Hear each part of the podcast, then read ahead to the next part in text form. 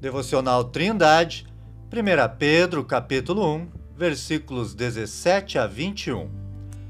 E se invocais por Pai aquele que, sem acepção de pessoas, julga segundo a obra de cada um, andai em temor durante o tempo da vossa peregrinação, sabendo que não foi com coisas corruptíveis, como prata ou ouro, que fostes resgatados da vossa vã maneira de viver, que por tradição recebestes dos vossos pais, mas com o precioso sangue de Cristo, como de um cordeiro imaculado e incontaminado, o qual, na verdade, em outro tempo foi conhecido, ainda antes da fundação do mundo mas manifestado nestes últimos tempos por amor de vós.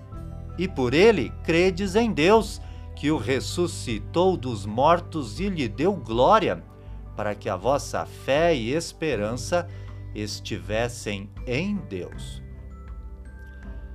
Nos versículos anteriores, Pedro chamou seus leitores para uma visão correta sobre o mundo e para uma vida de santidade.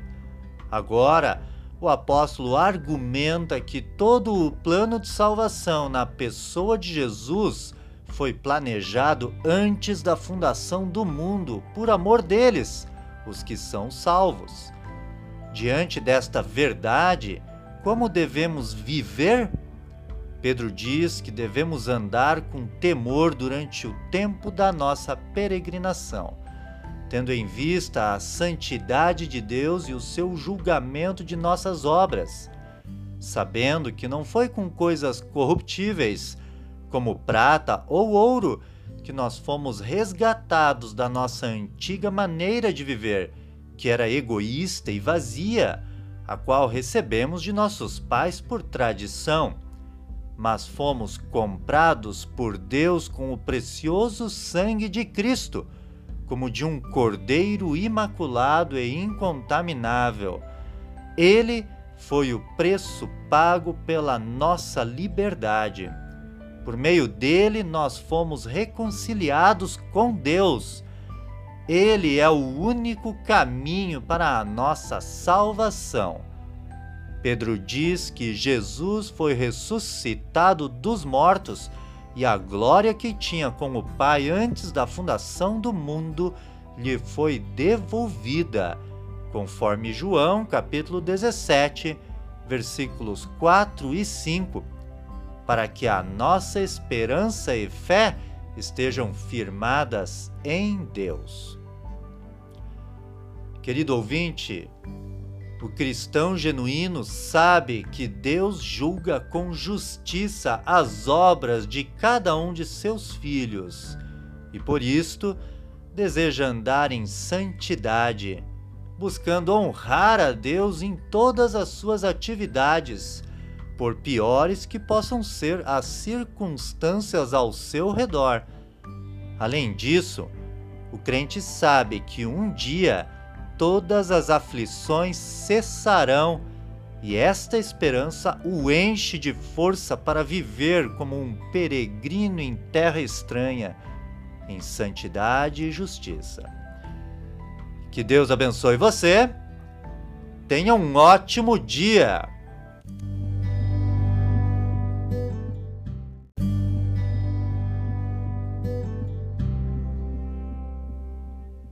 Devocional Trindade, 1 Pedro, capítulo 1, versículos 17 a 21.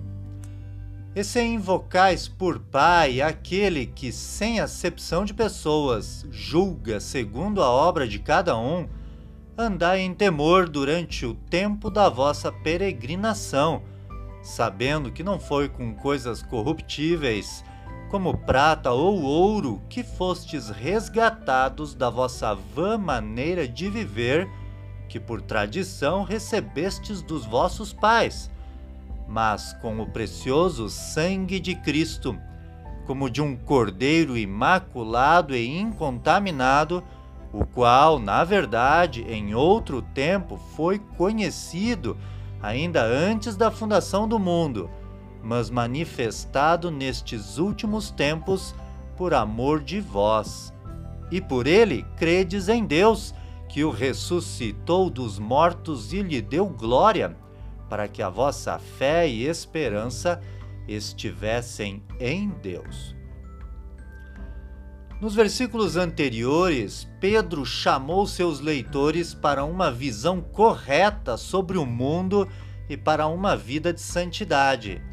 Agora, o apóstolo argumenta que todo o plano de salvação na pessoa de Jesus foi planejado antes da fundação do mundo, por amor deles, os que são salvos.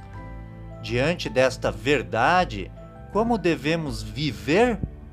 Pedro diz que devemos andar com temor durante o tempo da nossa peregrinação, tendo em vista a santidade de Deus e o seu julgamento de nossas obras, sabendo que não foi com coisas corruptíveis, como prata ou ouro, que nós fomos resgatados da nossa antiga maneira de viver, que era egoísta e vazia, a qual recebemos de nossos pais por tradição. Mas fomos comprados por Deus com o precioso sangue de Cristo, como de um cordeiro imaculado e incontaminável. Ele foi o preço pago pela nossa liberdade. Por meio dele, nós fomos reconciliados com Deus. Ele é o único caminho para a nossa salvação. Pedro diz que Jesus foi ressuscitado dos mortos e a glória que tinha com o Pai antes da fundação do mundo lhe foi devolvida, conforme João capítulo 17, versículos 4 e 5, para que a nossa esperança e fé estejam firmadas em Deus. Querido ouvinte, o cristão genuíno sabe que Deus julga com justiça as obras de cada um de seus filhos e por isto deseja andar em santidade, buscando honrar a Deus em todas as suas atividades, por piores que possam ser as circunstâncias ao seu redor.